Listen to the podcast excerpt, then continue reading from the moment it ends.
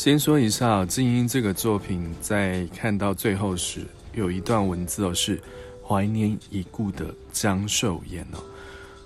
这位江寿延就是这个电影里演组长的伊舒璇哦。严格来说，她就是女主角哦。她是在二零二二年五月五日因为脑溢血而过世，享年五十五岁。因此呢，《静一》这个作品。就成为江寿延的遗作。在这个作品中的他最好的 moment 是哦，伊舒璇得知妈妈是因为他才打开了脑内未知能力的黄区哦。当他知道这个伟大的母爱时，在控制室内无声的嘶吼啊，这段很令人印象深刻。基本上，这部耗资近五亿新台币哦，花了不到半年时间就拍完的电影啊，很看得出来，九十九 percent 都是在绿幕棚和棚内拍摄完成的，所以那么多的预算啊，应该都花在做 CGI 上面了。他的导演则是拍过了《失速列车》一和二的岩上浩，所以这个算是一个很大的卖点。再加上呢，他的预告一看就很有艾丽塔或是。攻壳机动队的即视感哦，所以他在二零二三年一月二十日在 Netflix 上架时啊，就已经是台湾收视排行的第一名。他的故事大致是说，人类进入了二十二世纪，由于气候变迁已经让地球不再适合人类居住，而这时人类。也分成了两个大阵营哦，彼此交战着。女主角伊舒璇阵营为了要赢得战争啊，所以将他们的女英雄伊静一的大脑留存下来，改造成人形战争机器人。只是这具战争机器人呢，似乎有个未知的 bug，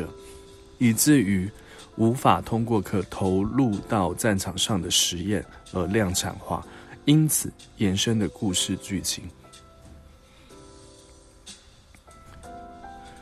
其实它这整个故事哦，反而很像是 HBO 的《西方极乐世界》和电影《明日边界》，再加上少量的《银翼杀手》和《异形四》，就组成了《静一》它的故事核心结构和它的世界观。另外，这个作品哦，很看得到导演严尚浩。善于运用武打动作设计啊，还有具节奏感的运镜啊，很一贯的流畅，节奏明快啊。但令我看的比较不适应的是在里头的那个妆感啊，还有光线啊，打得都太干净了，反而太失真啊，一看就知道整个就是 CGI 很绿棚的产物，就是不够真实了。所以，影视剧诚实说，原本要给这个作品是三个手机的差评啊，但是看到了最后哦，那个 机器人妈妈明明被洗掉了记忆，但是还是有个很感人的小动作啊，在这时就默默的把评价做了调整，变成为是两个手机的普评。哎，我不得不说，机器人妈妈她的那个脸部的 CGI 的贴图啊，我觉得处理的还蛮好的，它的材质和光泽度都很真实。哎，刚刚有讲到吗？因为机器人的妈妈哦，机器人妈妈啦，刚刚有讲到嘛，机器人妈妈她因为一直无法量产啊，所以，诶，大家也不用想在这个电影里面看到什么比较大的那种战争场面哦，大型的这种。战斗画面哦，这个是在电影里面是看不到的。